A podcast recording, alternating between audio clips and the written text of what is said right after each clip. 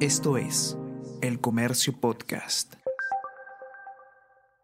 Creo yo que más bien el, humor negro, o en todo caso, em, no es. No es que no sea humor negro, ¿no? Sino que creo que uno tiene que tener también cierto concepto de, de la ética dentro del humor. ¿De quién te quieres burlar? Porque si es que te vas a burlar del que ya ha sido golpeado, entonces no es humor, es bullying, ¿no? Es un poco aprovecharte de la situación del, del desvalido para sacar provecho para ti mismo, ¿no?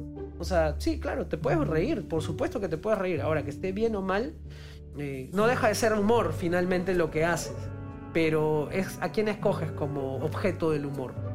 Creo yo que en particular debería ir hacia el otro lado, ¿no? No porque tenga que ser intelectual ni siquiera, ni que tenga que ser eh, teórico el humor, de tal forma que solo se va a hacer una forma de humor y esta es la forma de humor correcta sino más bien porque sí creo que requiere un sentido de la ética y la ética de alguna manera también busca algo de justicia.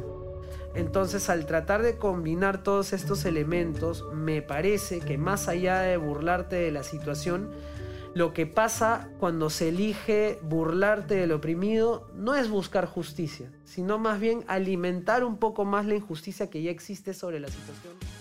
La comedia más antigua que se conoce tuvo su origen en la antigua Grecia y su objetivo en realidad iba incluso más allá de simplemente entretener.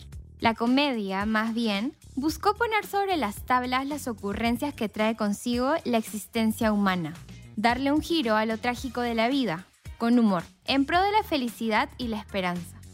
Sin embargo, y a lo largo del tiempo, la comedia también ha perpetuado situaciones que no deberíamos normalizar.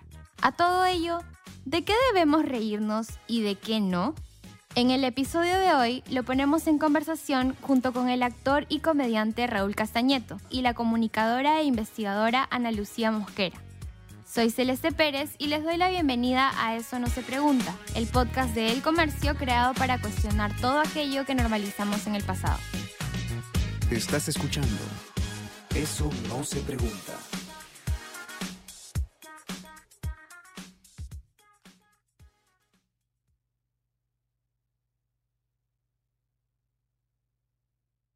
Hacer sátira de lo inevitable y trágico que puede pasar en la vida misma ha sido por años un escape esperanzador para poder continuar. La comedia y el humor son necesarios en el día a día porque de cierta forma alimentan el alma y nos liberan de la angustia que puede surgir en situaciones complicadas o tristes. No hay cosa que nos una más, damas y caballeros, a todos los mexicanos no hay nada que nos una más a todos en hermandad, en cooperación, sin exigir nada a cambio, damas y caballeros, como lo que pasa a continuación. Esto pasa muy seguido eh, en el microbús, ¿no? Si alguien aquí no sabe lo que es el microbús, tiene mucho dinero, déjenme explicar lo que es un microbús. El microbús es un transporte bien culero de cuatro ruedas que lleva a gente morena a lugares donde suele haber gente todavía más morena, ¿no? Raúl Castañeto, actor, conductor y comediante, lleva años nutriéndose de información sobre este género y contagiando alegría a muchos a través de la improvisación. Esto le ha permitido observar en primera persona un cambio que muchos también estamos viviendo y cuestionando. ¿Qué tanto la comedia ha evolucionado y por qué los temas que antes nos daban risa ahora ya no? Bueno, como toda expresión cultural, creo que responde a lo que sucede en el tiempo en el que se realiza. El humor cambia en la medida que la sociedad cambia y la sociedad cambia constantemente, por ende el humor también podría cambiar en esa misma constancia. Eh, creo que ha cambiado los referentes del humor, la manera como se hace humor, en todo caso, está en una transformación. Todavía no creo que podría decir que ya cambió pero sí está en una transformación, porque creo que ahora hay mucho más presencia de muchos grupos que antes podrían haber estado invisibilizados, de tal forma de que ahora justamente este humor también los incluye o no los incluye de buena o mala manera. Es decir, puede tomarse desde una perspectiva donde sea mucho más sensible y se haga humor que permita incluir a grupos que estaban invisibilizados, por ejemplo la población LGTB, eh, pero también, por otro lado, cabe la posibilidad de hacer humor que los eh, utilice como objeto de burla. porque están más presentes en la sociedad, a diferencia de años atrás, donde de repente hacer un chiste sobre esa comunidad era mucho más normalizado de lo que podría pasar ahora. Y no solo hablemos de humor, sino creo que en general el contenido, las películas, la temática de las series, eh, el humor, hace de que eh, tengas que tener otro tipo de consideraciones cuando se habla de una población, por ejemplo, ¿no? en este caso particular, que creo que es un movimiento y un cambio que, definitivamente la sociedad eh, está teniéndolo mucho más presente. Lo anterior también trae a conversación un concepto que muchos hemos oído y que se utiliza para escudar situaciones en que la burla perpetúa violencia sobre alguna situación o población vulnerable. El mal llamado y tan usado humor negro. Es que ahora no se pueden hacer bromas porque todos son de cristal. La gente no entiende el humor negro y todo le molesta. Son solo algunas de las frases que abundan en redes sociales. Para Ana Lucía Mosquera, investigadora afrodescendiente, el problema parte desde que se pone la etiqueta de negro a todo aquello que se considera malo e inaceptable, algo que desde luego es racista. Bueno, hay una tendencia en general de asumir todo lo que es negativo, lo que es oscuro, lo que no se entiende, eh, y colocarle como, digamos, casi el sufijo de negro. Entonces vemos varias cosas en función a humor negro, mano negra, mercado negro. Hay varias cuestiones en función del lenguaje que tienen una connotación racista al asociar lo negro con cuestiones que son negativas o cuestiones que son como mucho más oscuras o, o, difíciles de explicar, ¿no? Y aquí es donde hay que poner una pausa, porque muchos dicen que el humor negro es ácido, controversial y que definitivamente no es para todos. Si bien parte de eso es verdad, lo cierto es que mucha gente aún tiene un concepto errado de este tipo de comedia, ya que su propósito nunca ha sido ejercer o normalizar la violencia a poblaciones oprimidas o vulnerables, como se ha visto regularmente en los últimos meses. El humor negro es un tipo de humor que se puede utilizar para burlarnos de temas duros que le pueden pasar a las personas, a la sociedad en general, que requiere cierta acidez para sobrellevar un momento difícil. Este humor negro pasa por la sátira, por burlarse de situaciones que pueden ser muy complicadas en el día a día y que justamente podrían ser situaciones de las cuales no nos podemos burlar porque justamente son difíciles. Pero eh, este humor negro también de tiene como que puede utilizarse a favor o en contra de usualmente, o en todo caso de donde nace este humor negro, que es por ejemplo el trabajo de los bufones en la historia, que se burlaban del rey y el rey no se daba cuenta y terminaban siendo los burlados hasta que les cortaban la cabeza, donde efectivamente pasaba, era ir de abajo hacia arriba, ¿no? O sea, burlarte del opresor más no del oprimido. Justamente por eso, ¿no? Porque los bufones tenían que ser muy inteligentes para lograr burlarse del poder que estaba establecido para que justamente no los maten, ¿no? Eh, y de alguna manera lograr cierta justicia entre el pueblo que terminaba siendo oprimido y la monarquía pues, que tenía todo y no sufría nada. Eh, a partir de eso nace un poco el humor negro. ¿no? Ahora, claro, es, es, hablar un poco de temas difíciles y espinosos, pero creo que no debería perder, por ejemplo, el sentido de justicia que puede tener el humor negro para poder hablar de cosas difíciles, eh, justamente porque estos espacios nos ayudan pues a, hablar de cosas crudas, ¿no? De cosas que nos pasan. Como cualquier otra expresión del arte, y en realidad como cualquier otra faceta de nuestra vida, la comedia debe ejercerse con responsabilidad, estudiando ciertos límites que no se deben cruzar y muchas veces, y esto es tal vez lo más complicado, deconstruyendo aquello que por años ha sido usado como burla por referentes del espectáculo, de los medios o incluso de nuestra familia. El racismo, la violencia contra la mujer y la homofobia son solo algunos de estos temas. O sea, en mi concepto, em, creo que el humor negro elige a quién golpear, ¿no? Tú puedes escoger golpear al que ya está golpeado o puedes escoger golpear al que golpea. En todo caso, si la situación puede ser de defensa, escoge golpear al golpeador, ¿no? Al que, al que oprime y vas a lograr esa cierta justicia de la que hablábamos hace un momento, ¿no? Entonces, no es que el humor negro se haga porque sí, ¿no? Creo que las justificaciones que se escuchan o se leen en todo caso en redes parten también porque creo que así como nace de la sociedad, eh, estamos justificando comportamientos que nosotros mismos como sociedad estamos haciendo, ¿no? Es decir, burlarnos de situaciones, eh, por ejemplo, ¿no? Burlarnos de, no del machista, sino de la persona agredida por machismo, es un poco porque tampoco no nos queremos comprar el pleito de seguramente revisarnos y decir, uy, creo que estas cosas que estoy haciendo están mal, o no me quiero ver identificado con esta situación que yo sé que está mal.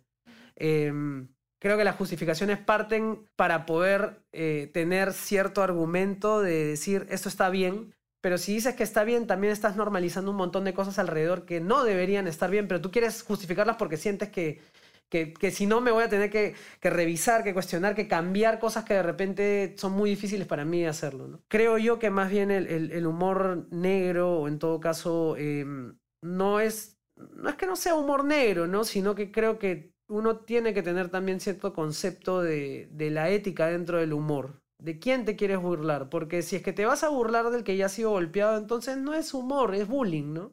Para Ana Lucía Mosquera, el poder de las palabras es algo de lo que muchos aún no calculan el peso.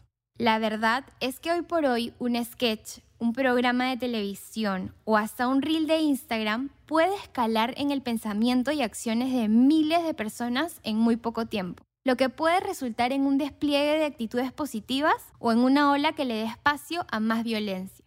Yo creo que muchas veces lo que pasa con lo que se dice en medios, lo que se hace en espectáculos, lo que se dice en shows también, cómicos, eh, se asume como algo que no va a tener demasiado impacto en cómo las personas piensan, cómo las personas recepcionan ciertas cosas, cómo las personas reciben, asumen ciertas ideologías o maneras de pensar. Y creo que hay una responsabilidad bien importante que se tiene que tener ahí por parte de todas las personas que están al frente de una pantalla que tienen un impacto masivo o que saben que con sus palabras pueden tener un impacto masivo, ¿no?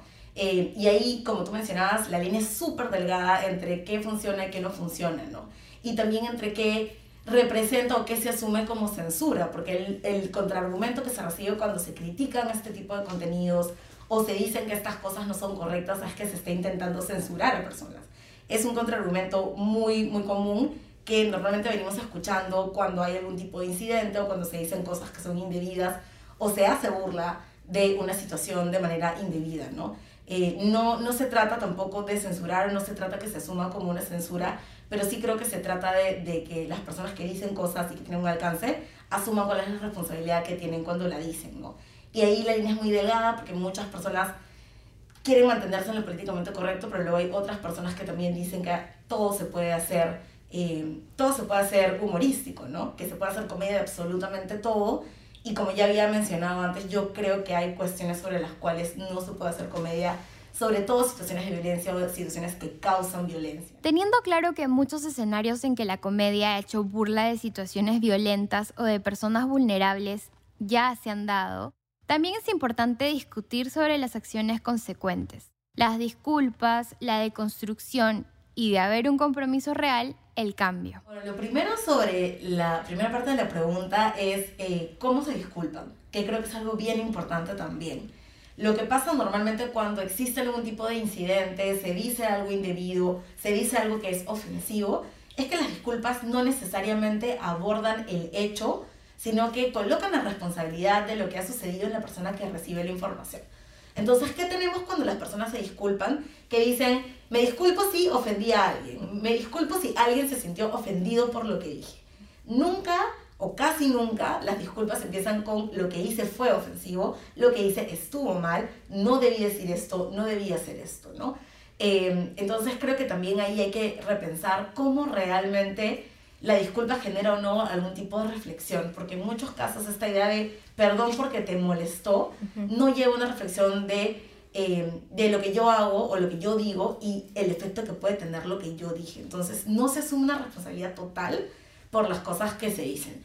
Eh, y lo segundo, de, la segunda parte de la pregunta, creo que eh, sí debería llevarnos a pensar que efectivamente muchas más personas deberían estar hablando de cuáles son estos impactos, ¿no? Que se deja de pensar que la comedia es solo comedia y que nadie va realmente a tener en cuenta lo que se dice en la comedia, que se deje de pensar que eh, personajes, situaciones que se dan o que se ven a través de medios no tienen ningún tipo de implicancia, que son solamente parodias, sino que realmente tienen un impacto en cómo las personas ven y perciben a otros, ¿no? Además, en un contexto como el peruano, donde hay mucha homofobia, mucho racismo, mucho machismo, eh, que se validen este tipo de discursos en medios de comunicación o en espectáculos artísticos es altamente peligroso, porque realmente sí ayudan a justificar eh, y a reproducir de manera masiva las cosas que se dicen y, digamos, a validar las cosas que se le puede decir a una persona fuera de ese espacio, ¿no?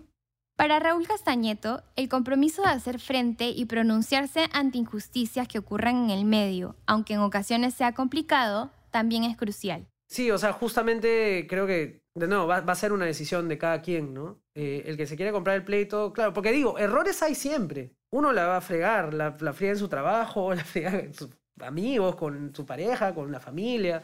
Eh, lo que está importante hacer es este, la capacidad de, reconocer los errores y trabajar en función de esos errores que te han ocurrido. Si no hay reconocimiento del error, entonces es porque porque en realidad lo estás haciendo a propósito, porque sabes cuáles son los resultados de lo que vas a hacer. Porque digo, de nuevo, los errores están presentes en nuestro camino. Pero si es 1, 2, 3, 4, 5, 6, 7, 10 veces, 15 veces, 20 veces, y es un estilo, entonces quiere decir que no hay ningún acto de contrición, ni hay ningún acto de arrepentimiento, ni hay ni siquiera una intención de querer aprender algo nuevo. Entonces, sí, pues es, comerse el pleito. Inclusive conversando con amigos míos, este, hablando un poco, generando el diálogo también, de, de intentar, de nuevo, no desde la moralidad o el moralismo de decir, no, es que nosotros hacemos humor y ustedes no hacen humor, sino desde el, ok, ya, sentémonos pues, ya, queremos, queremos hacer algo distinto, sentémonos, pues, sentémonos y conversemos. ¿Está bien esto que estamos haciendo no está bien? ¿Vamos a mantener ciertos códigos de ética con respecto a las temáticas que vamos a tomar o no? Si vamos a hablar de este tema, entonces nos informamos un poco más, desconstruyámonos de repente, ¿no? O sea, hagamos una, un espectáculo que justamente cuestione todas estas cosas. O no queremos. Si no queremos, entonces no hay, no hay arrepentimiento, no hay este, eh, reflexión, no hay. Porque es más fácil hacer el cortocircuito e ir directamente a lo demás. Seguir disfrutando de la comedia no tiene por qué minimizar ni violentar a nadie. Banearla por completo tampoco es la solución. Porque, ¿qué sería nuestra vida sin reír de lo complicado que a veces se torna? Cambios positivos se generan poco a poco, pero no hay mejor avance que el que empieza por uno mismo, cuestionando estereotipos y eligiendo mejor el contenido que consumimos. La comedia es la manera más eh, simpática y divertida de poder ver la vida de otra manera. Que las desgracias del, del universo y del planeta se puedan ver con algo de esperanza. Porque por lo menos una sonrisa nos puede sacar de un momento bastante triste y que hay un montón. ¿no? Eh, yo creo que no hay que perder la fe en la comedia. Eh, más bien lo que hay que tratar de es de hacer cosas, ¿no? Yo mismo con esto que, que, que estoy tratando de hacer a veces no me da el tiempo, pero trato de encontrar la manera o la forma de alguna cosa que pueda hacer para justamente cambiarlo, ¿no? Y, vivir lo que quiero decir y lo que critico justamente para hacer cierto contrapeso, ¿no? Está en el, en la misión de los que hacemos improvisación, en lo que quiero hacer yo de acá en adelante con stand-up, con shows de comedia, con todo eso, tener ese compromiso de que si yo veo algo o yo mismo estoy haciendo, veo algo a mi alrededor y tengo por lo menos la posibilidad de hablar con alguien para justamente trabajar o cambiar o, o, o modificar algo que esté reforzando más estereotipos, más violencia, más cosas que no ayudan a la sociedad, lo voy a hacer. Eso creo que es el, el, lo importante, porque la comedia no puede de nuevo, tampoco no puede quedar en manos de los que no quieren cambiarla, sino más bien creo que todos deberíamos intentar hacer cada vez mejor comedia y eso parte del principio de, de chambear, de chambear y chambear y chambear y, y ser responsables y, y, preocuparnos y proyectarnos a tratar de, de, de crear un espacio más justo desde la comedia. Hola amigos de Hablando Huevadas. Nos contaron que el otro día hicieron una bromita sobre nosotros en su show. Nos hubiera gustado estar ahí. Obviamente, no para pararnos. Y dale su chiquita, como hizo un autor de cine hace poco. Nosotros hubiéramos levantado la mano para decirles que burlarse de alguien no es gracioso. Pero ese tipo de burlas en ocasiones hace más daño que un golpe. No usemos el humor para burlarnos de los demás. Usémoslo para estar más unidos. Esto ha sido todo por el episodio de hoy. Agradecemos la participación de Raúl Castañeto, a quien pueden encontrar en Instagram como arroba raúl-castañeto, y Ana Lucía Mosquera, quien comparte también información valiosa en su cuenta de Instagram arroba Ana Lucía Mosquera Rosado. Gracias también al equipo de producción de podcast del comercio conformado por Soine Díaz y Josema Romero. Nos volvemos a encontrar la próxima semana. Eso no se pregunta.